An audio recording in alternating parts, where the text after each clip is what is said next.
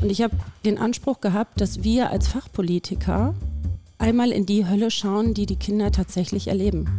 Wir alle haben eine Vorstellung davon, wenn wir hören, Kinder werden missbraucht. Aber ist das wirklich ansatzweise so, wie das, die Realität, so wie das, was wir uns vorstellen? Mhm. Und wir haben Material gesichtet und ich muss Ihnen sagen, unsere Vorstellungskraft reicht bei Weitem nicht mhm. zu dem, was Täter tatsächlich Kindern antun.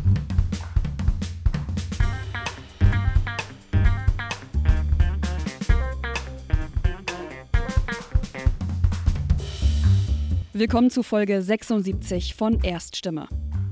Jedes Kind hat ein Recht darauf, ohne Gewalt groß zu werden. So steht es in der Kinderrechtskonvention der UNO. Die Realität sieht aber anders aus. Gewalt gegen Kinder hat viele Gesichter und sie findet täglich statt, auch wenn sie nicht immer gesehen wird. Was kann die Politik tun, um die Jüngsten in unserer Gesellschaft zu schützen und was macht speziell NRW? Darüber spricht mein Kollege Michael Scheppe mit der Landtagsabgeordneten Christina Schulze-Vöcking. Hallo und herzlich willkommen zu einer neuen Ausgabe von Erststimme, heute aus dem Düsseldorfer Landtag. Mein Name ist Michael Scheppe, ich bin Redakteur beim Handelsblatt. Heute geht es bei uns im Podcast darum, wie Deutschland seine Kinder vor sexuellen Übergriffen und Missbrauch schützt. Ja, der 20. September ist Weltkindertag und davor lohnt auch noch mal ein Blick ins Grundgesetz und zwar in Artikel 6 nämlich, wo steht jedes Kind hat ein Recht auf Achtung seiner Würde als eigenständige Persönlichkeit und auf besonderen Schutz von Staat und Gesellschaft. Doch um den besonderen Schutz ist es bei uns in Deutschland offenbar nicht ganz so gut bestellt.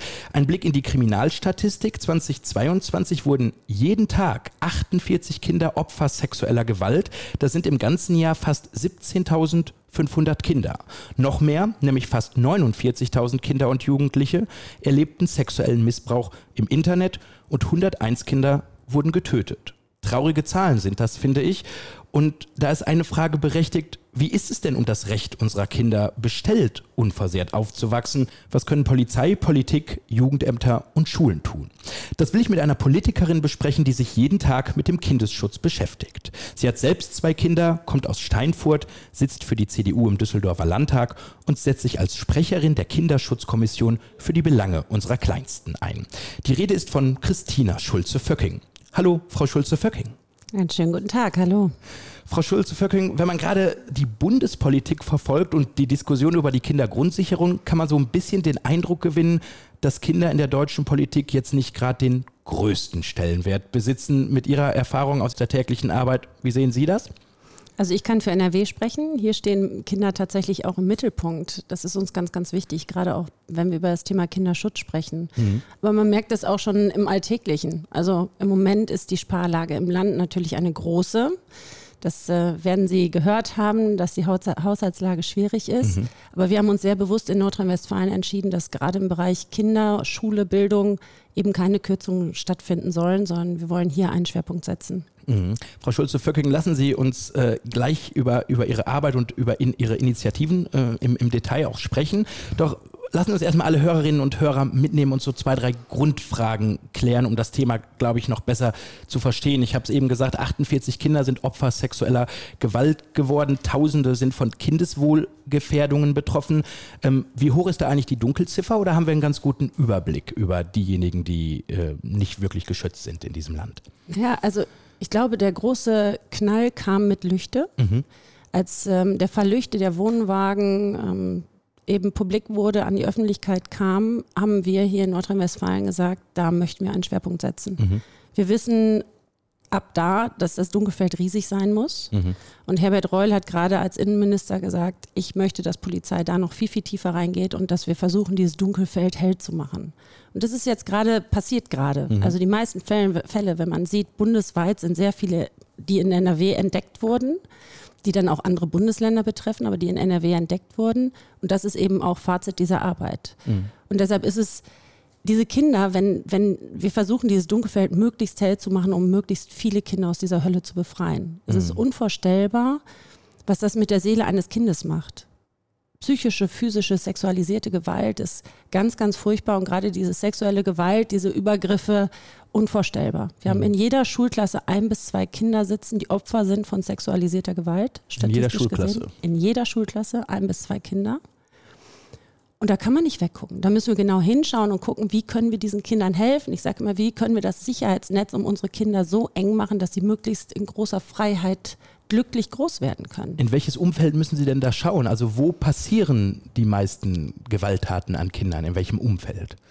Wer ist das? Das ist die Schwierigkeit. Das kann ein jeder sein und das ist auch ein jeder. Okay, das, das kann man nicht systematisieren, zu sagen, das ist im familiären Umfeld, das ist in der Kirche, ist in der Schule, da gibt es keinen, ich sag mal, Hotspot, wo, es wo passiert, sowas passiert. Also hauptsächlich im Nahfeld des Kindes, im familiären Bereich. Das kann der Vater, die Mutter, der Großvater, der Nachbar, ein Freund sein, Freundin.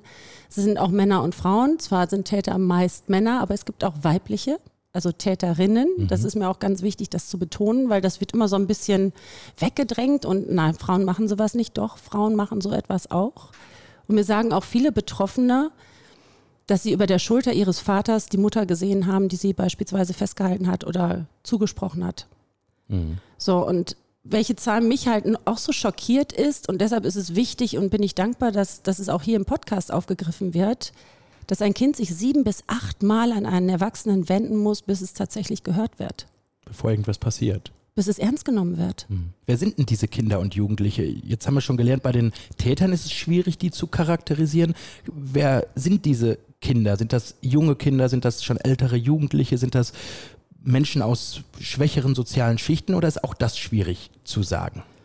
Das sind vor allem Kinder, die ähm, also es ist schwierig zu sagen, es ist ganz unterschiedlich in welchem Bereich. Im sportlichen Kontext sind Übergriffe nochmal anders zu sehen als beispielsweise im kirchlichen oder im, im privaten. Mhm. Aber ähm, je stärker ein Kind ist, je selbstbewusster ein Kind ist, desto schwerer hat es ein Täter. Mhm.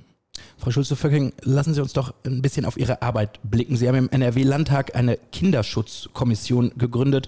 Vielleicht in drei, vier Sätzen, was genau macht die? Wir haben damals nach den Vorfällen von Lüchte im Landtag von Nordrhein-Westfalen verschiedene Sachen gemacht und das auch fraktionsübergreifend. Das mhm. finde ich auch ganz wichtig. Wir haben auf der einen Seite einen Untersuchungsausschuss gegründet, der diesen Fall Lüchte bis im Detail jede Akte durcharbeitet und guckt, wo sind welche Fehler staatlicherseits passiert. Der läuft immer noch, ne? Der läuft immer noch und wir gucken ganz genau hin, um zu schauen, wo muss man vielleicht auch Gesetze oder Verfahren anders gestalten, damit man früher eingreifen kann, damit vielleicht weniger oder nicht so schnell Fehler passieren können. Auf mhm. der anderen Seite haben wir die Kinderschutzkommission gegründet, die soll die Arbeit nach vorne machen. Mhm. Sprich, schauen, ähm, nach vorne hin gearbeitet, ähm, indem wir über Täterstrategien sprechen, indem wir darüber sprechen, sexuelle Gewalt im kirchlichen Kontext, was muss verändert werden. Es geht aber auch um Medienkompetenz, es geht um ganz, ganz verschiedene Bereiche, die wir eben in dieser Kinderschutzkommission, die richtig arbeitet wie ein normaler Ausschuss, ein Unterausschuss ist das zu Familie, Kinder, Jugend. Und geht es auch darum, da die, Arbeit der Polizei, der Jugendämter zu monitoren und zu verändern? Ist das auch Teil also, dieser Kommission? Ja, wir haben beispielsweise in Nordrhein-Westfalen 186 Jugendämter mhm. Und diese Kinderschutzkommission ist hingegangen und hat gesagt, wir hätten gerne mal ein Gutachten darüber. Wir wüssten gerne, wie sind die Strukturen der Jugendämter, kleine, große, wie wird gearbeitet, was für Standards gibt es, wie wird vorgegangen. Und daraus resultierte dann, dass wir festgestellt haben, dass es gar nicht verbindliche, gesetzliche, also fachliche Mindeststandards gibt, mhm. die festlegen, wie muss ich denn überhaupt vorgehen und was steckt dahinter? Und dann muss man aber immer noch jeden Fall individuell sehen, das ist klar. Und ich habe mit unwahrscheinlich vielen gesprochen, die in Jugendämtern auch diese Arbeit machen. Und das ist keine leichte, mhm, sondern das, das ist diese Verantwortung zu haben, ein Kind zu entscheiden, ich nehme das Kind aus der Familie oder es kann da bleiben, welche Hilfen sind die besten. Das ist eine riesige und deshalb bin ich erstmal allen dankbar, die diesen Job machen. Mhm. Und wir haben geschaut, wie können wir ähm, die vielleicht auch nochmal stärken.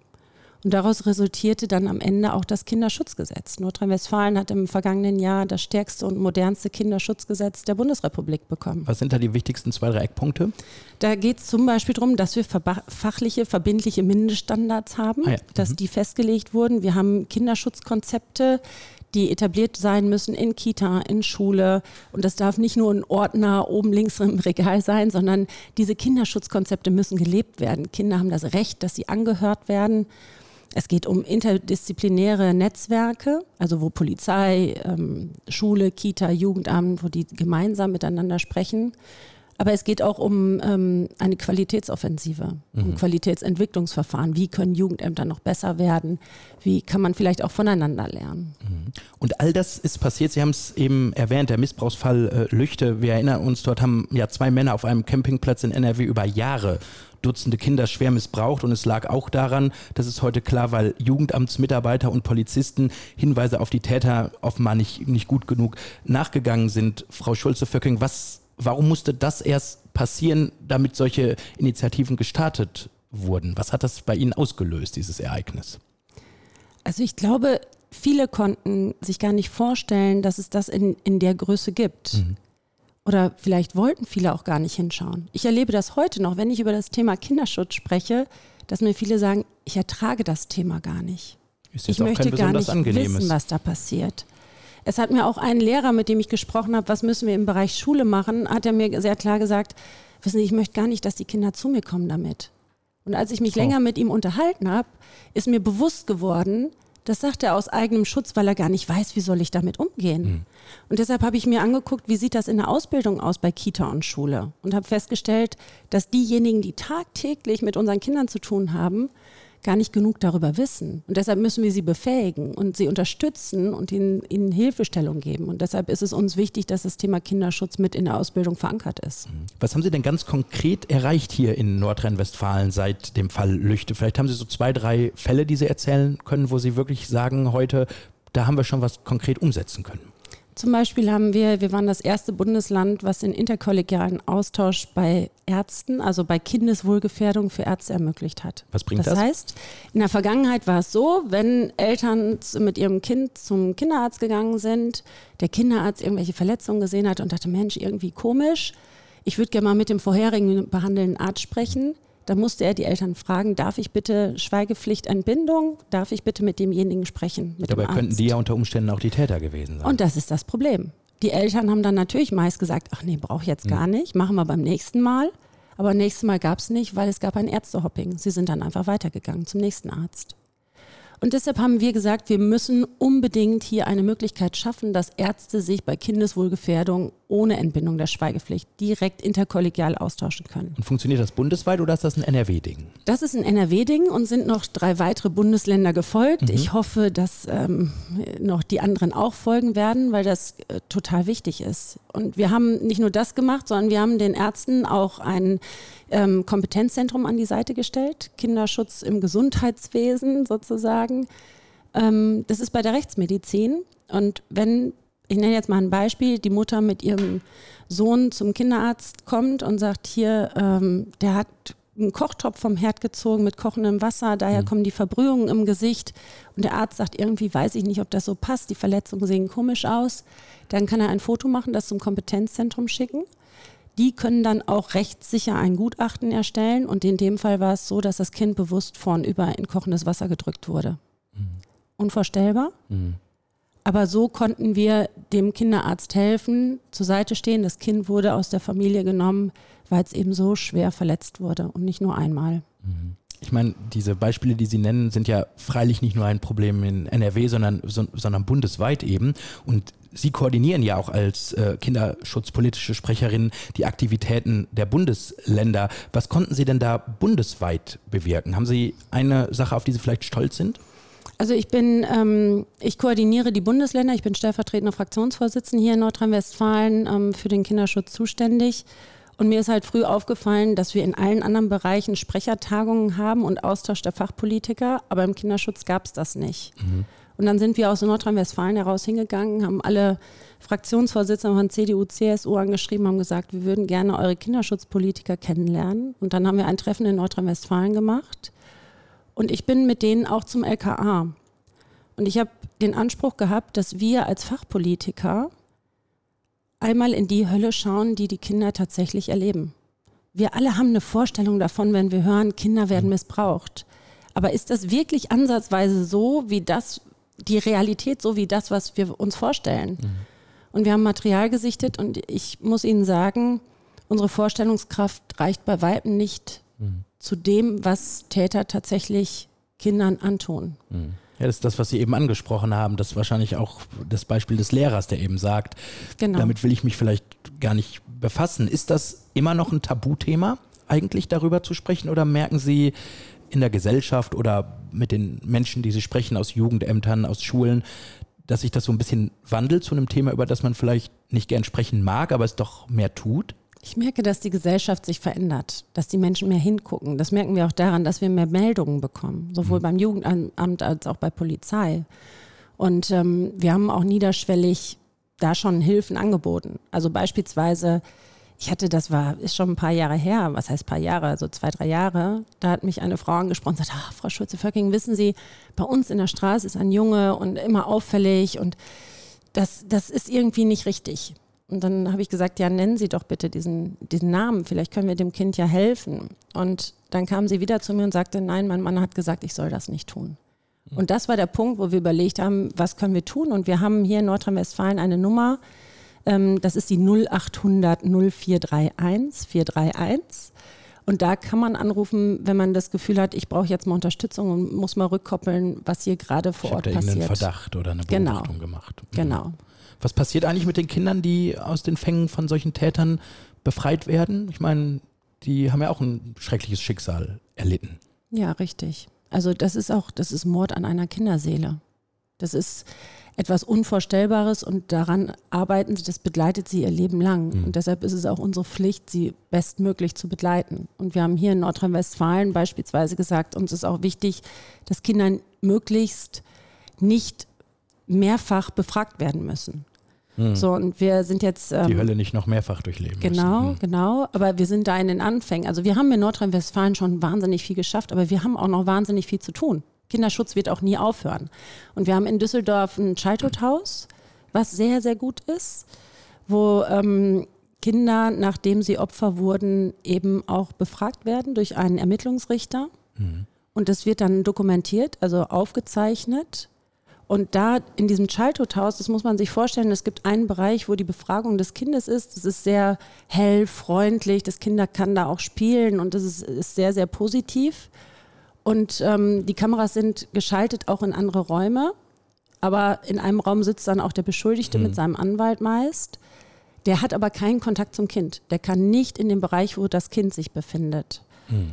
Aber wichtig ist, dass er diese Vernehmung verfolgen kann, weil dann kann sein Anwalt auch Fragen stellen beispielsweise. Und wenn der Ermittlungsrichter am Ende sagt, so, ich würde jetzt schließen, wir sind eigentlich durch mhm. und der sagt, ja, ist okay, dann ist es auch geschlossen und dieses Kind muss dann nicht nochmal vor Gericht aussagen. Okay. Mhm.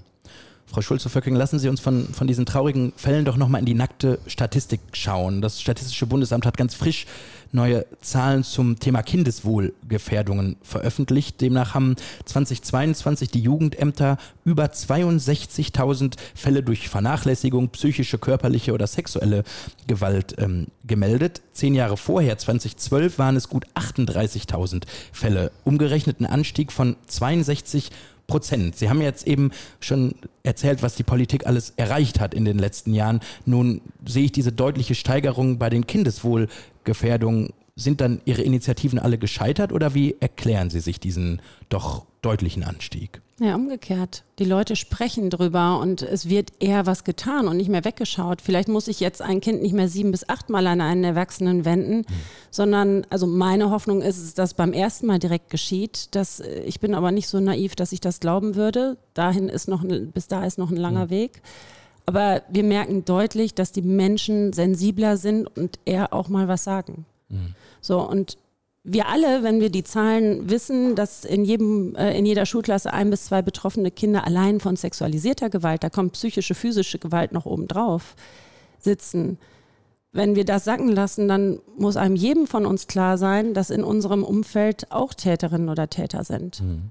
Und man darf dann nicht so blind und naiv sein, sondern auch sensibilisiert. Und das passiert gerade. Das passiert gerade in Gesellschaft. Das heißt, Sie erklären diesen, dieses 62-prozentige Plus hauptsächlich durch die Menschen sind sensibler geworden für das Thema und nicht für Politik, Polizei, Jugendämter machen nicht genug. Also ich kann für NRW sprechen, dass wir gerade hier im, im Bereich Polizei ähm, einen wahnsinnigen Sprung nach vorn gemacht haben.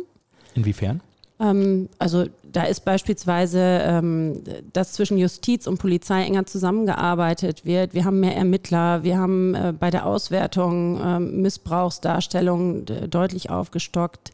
Ähm, die äh, Polizei, LKA, kriegt im Moment ähm, zusätzlich KI, also künstliche Intelligenz, mhm. um Material auch schneller zu sichten.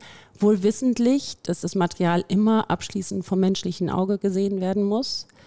Ähm, auch das ist eine, eine Arbeit, die ist unvorstellbar, wenn man sich mhm. jeden Tag diesen, verzeihen Sie, aber ich muss es so, so nennen, wenn, wenn Sie jeden Tag diesen Dreck sich anschauen mhm. müssen und diesen Schmerz der Kindern zugefügt wird, bin ich dankbar für die Menschen, die das tun.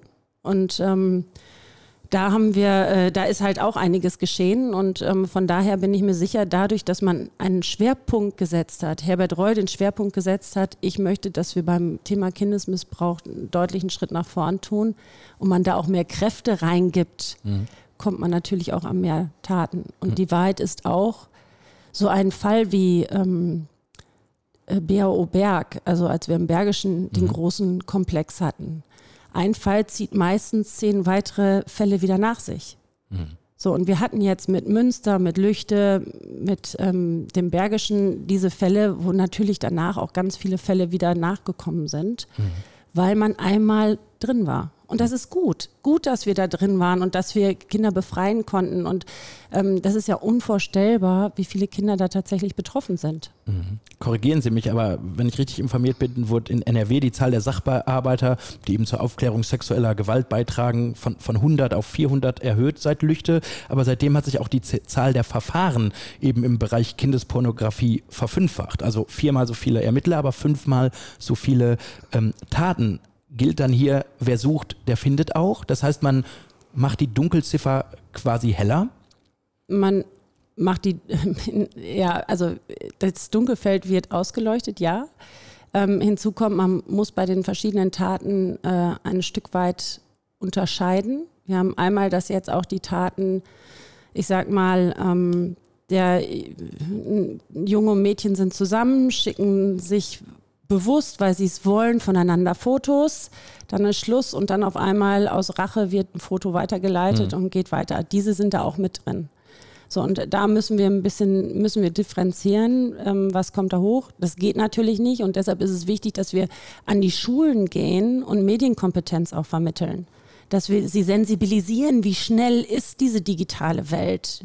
Für Kinder und Jugendliche, meine Jungs sind damit groß geworden. Es wird klar, dass sie Handy dann haben und das ist aber eine ganz andere Geschwindigkeit als in der Zeit, als ich Kind und Jugendliche war. Mhm. Ich hatte noch kein Handy. Das war mhm. also vielleicht auch ganz gut, aber ähm, das, das ist einfach ein ganz anderes Zeitalter. Und deshalb ist es wichtig, dass wir Kinder und Jugendliche befähigen und zugleich aber auch Eltern. Mhm. Also ich finde diesen Vergleich ganz passend. Ähm, das Internet hat wahnsinnig viele Vorteile. Also ich würde gar nicht darauf verzichten wollen, schnell die Informationen zu bekommen und all das. Aber es gibt auch die zwei, drei Nachteile, ja. Genau, das ist es. Und die Frage, die man sich selber stellen muss, habe ich mein Kind genügend auf dem digitalen Weg begleitet und tue es nach wie vor, wie ich es in einer realen Welt machen würde? Mhm. Konkretes Beispiel wenn ich jetzt nachts mein Kind äh, vom Sport irgendwie oder abends spät, letzte Sport, äh, irgendwie Sportverein, ja. genau. ich würde niemals sagen, genau, hm. ich würde niemals sagen, lauf mal durch den dunklen Wald allein nach Hause, ich warte an der anderen Seite im beleuchteten Haus und du kommst schon an. Hm. Würde ich nie sagen. Ich würde nie mein kleines Mädchen, Junge, wie auch immer, da alleine durch den Wald schicken. Aber mit dem Internet passiert das. Hm. Wir lassen die Kinder zum größten Teil da alleine. Und das ist, das Internet ist eben auch in Teilen ein dunkler Wald. Frau Schulze-Föcking, kommen wir nochmal von den Eltern zur Politik. Sie haben den Untersuchungsausschuss zum Fall Lüchte eben erwähnt und der ist zum Ergebnis gekommen, dass das Aufrüsten der Ermittlungsmöglichkeiten im digitalen Raum, wir haben eben drüber gesprochen, nicht ausreiche, um das Leid der Opfer zu lindern. Was hat denn NRW nicht genug getan, um, um, um das Thema zu adressieren? Also wir, ich sage ja, wir haben ähm, in den vergangenen Jahren ganz viel geschafft, wie beispielsweise das Kinderschutzgesetz. Ich glaube, das wäre vorher nicht denkbar gewesen, weil gar nicht bewusst gewesen wäre, auch in der Gesellschaft, was wie dringend notwendig das ist. Also bei den Jugendämtern ähm, da einiges erreicht. Dann geht es um, um die Kinderschutzambulanzen. Wir haben einen Rollout gemacht in NRW. Wir haben nahezu flächendeckend Kinderschutzambulanzen, die wirklich darauf auch spezialisiert sind, Kinder, die Opfer geworden sind, dementsprechend zu untersuchen. Und das heißt, Sie sagen, Sie haben genug getan schon. Na, ich sage, wir haben wahnsinnig viel getan, aber noch lange nicht genug. Mhm. Weil Kinderschutz wird nie aufhören. Das darf auch nicht aufhören. Das entwickelt sich ständig weiter. Die Täter verändern sich auch. Also ich habe ja, um ein Gespür dafür zu kriegen, bin ich ja zum LKA und habe gesagt, ich, ich würde gerne mal eine Anzeige schalten ähm, und habe das gemeinsam mit den Polizisten gemacht. Eine Anzeige, habe mich als zwölfjähriges Mädchen ausgegeben. Marie, zwölf Jahre alt. Mhm. Und ich habe eigentlich harmlos einen Babysitterjob gesucht. Ich habe alles an Jobs bekommen, aber keinen Babysitterjob.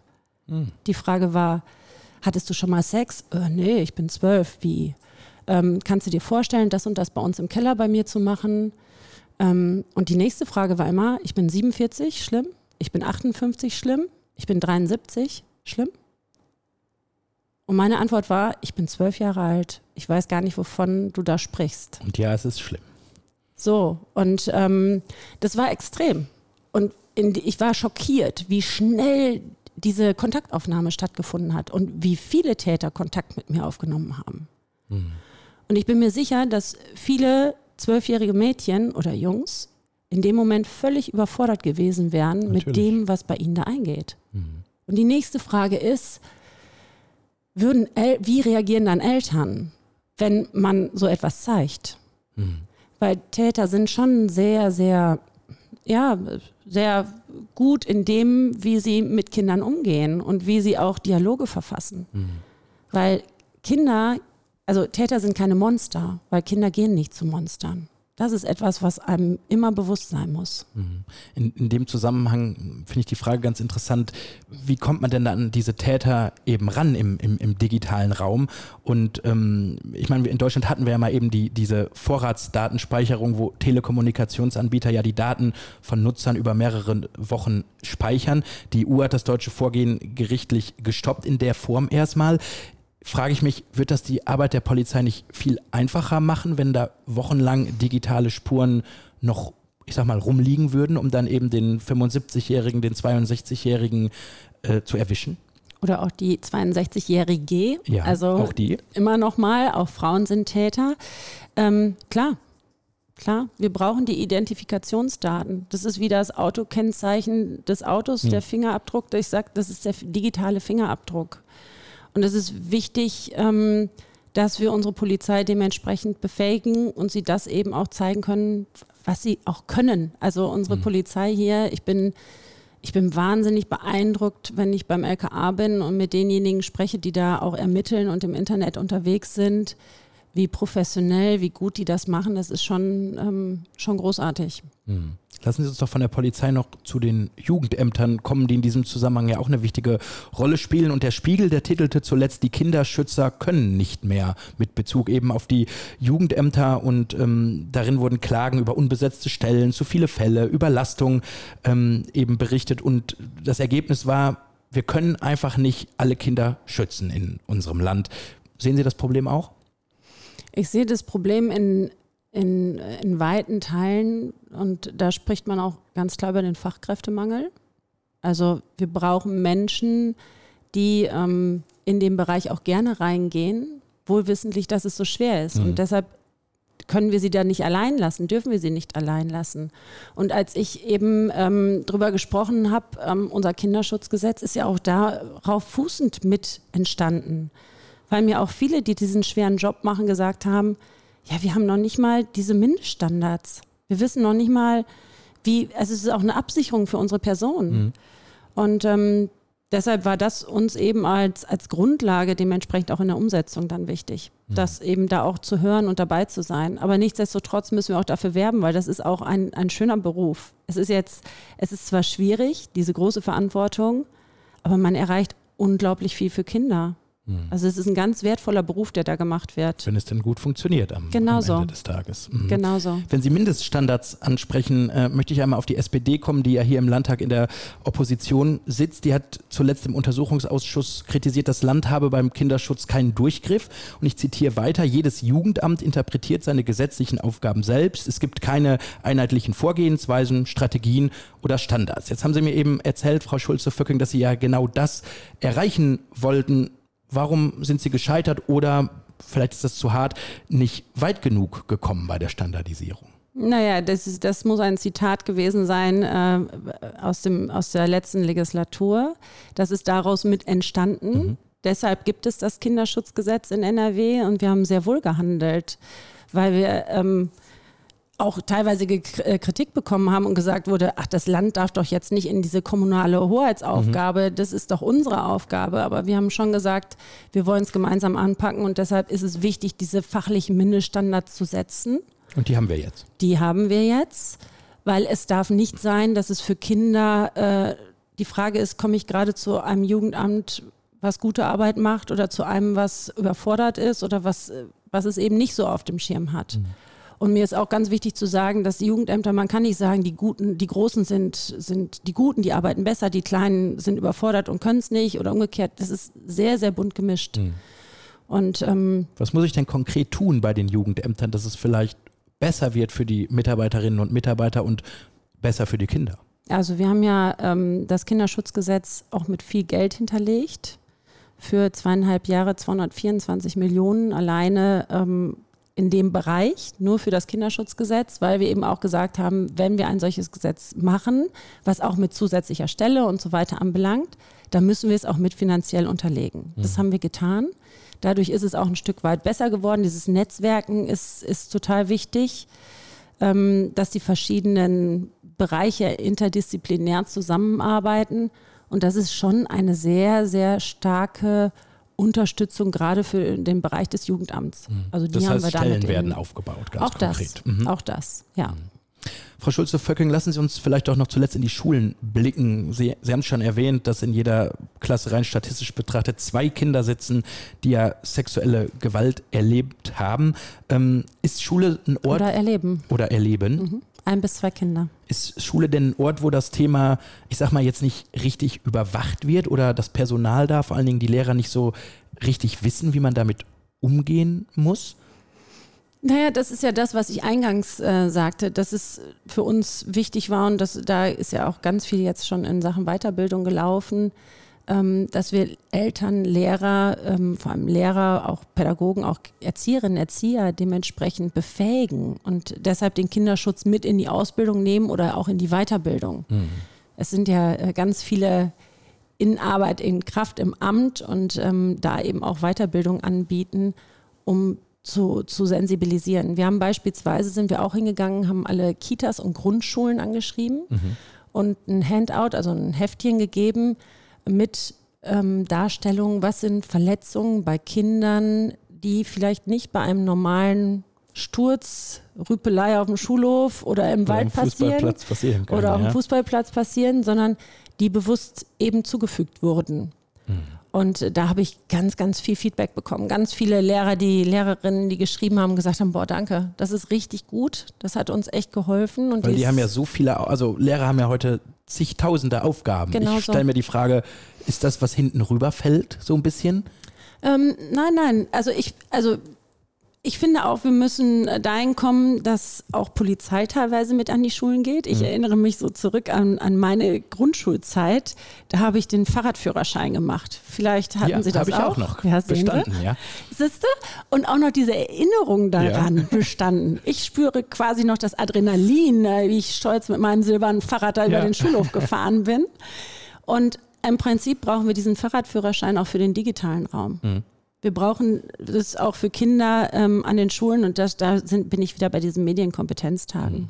Und das kann man natürlich auch an, äh, an Schulen eben machen, weil Kinder verbringen da ja eben genau. viel Zeit äh, ihres Lebens. So, ne? und die Wahrheit ist auch, hätte mein Grundschullehrer diesen Fahrradführerschein mit mir gemacht, wäre wahrscheinlich nicht ansatzweise das Adrenalin dabei gewesen, wie wenn da dieser Polizist mit seiner Uniform auf dem Schulhof stand. Das war als Kind natürlich nochmal was ganz anderes. Hm. Wir haben jetzt über ganz viele, ich will nicht sagen Baustellen, aber Institutionen gesprochen, wo viel passiert ist, wo aber noch viel passieren muss. Ich habe nehme so ein bisschen unterm Strich mit, vielleicht auch eine bittere Erkenntnis. Vielleicht schaffen wir es einfach nicht, jedes Kind zu schützen in diesem Land.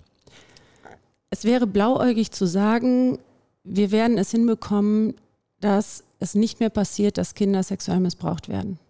Das ist aber mit jeder Gewalttat so. Das können wir nicht garantieren. Das wäre auch naiv, dumm. Ich, also das wäre falsch, das zu suggerieren, dass wir dieses, diese Problematik, diese schreckliche Tat abstellen werden. Aber was unser Ziel sein muss, ist, dass wir das nicht mehr aus dem Mittelpunkt rauslassen, nicht mehr aus dem Fokus. Ich spüre immer, wenn, wenn mir ein Thema fast zu den Ohren rauskommt, mhm. dann fängt es erst an, vor Ort zu greifen. Und Gesellschaft ähm, macht im Moment, ist dafür offen und deshalb müssen wir weiter darüber sprechen und dürfen auch Gesellschaft nicht aus dieser Verantwortung rauslassen. Mhm. Und wir fangen jetzt hier in Nordrhein-Westfalen, wird es einen Beauftragten geben für Kinderschutz und Re Kinderrechte. Da hatten wir gestern gerade erst noch eine Anhörung mhm. und ähm, wollen den im Land etablieren.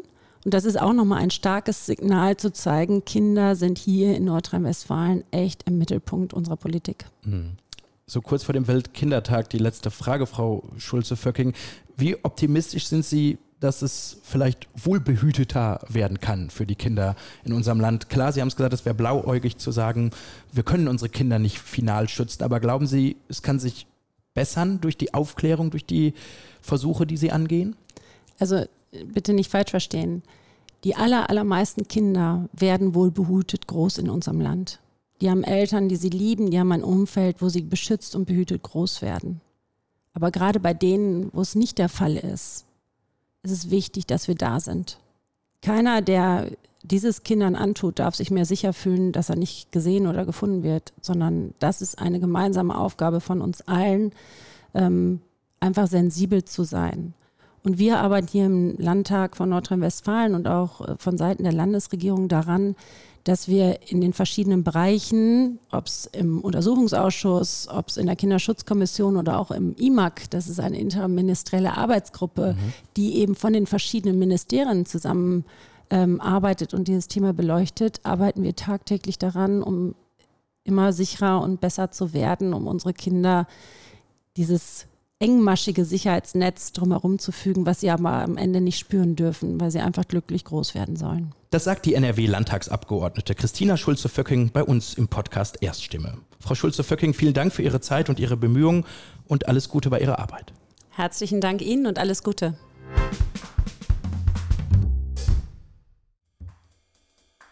Das war Folge 76 von Erststimme. Die nächste Folge erscheint in zwei Wochen am 27. September. Wir freuen uns, wenn Sie auch dann wieder reinhören und wünschen Ihnen bis dahin eine gute Zeit.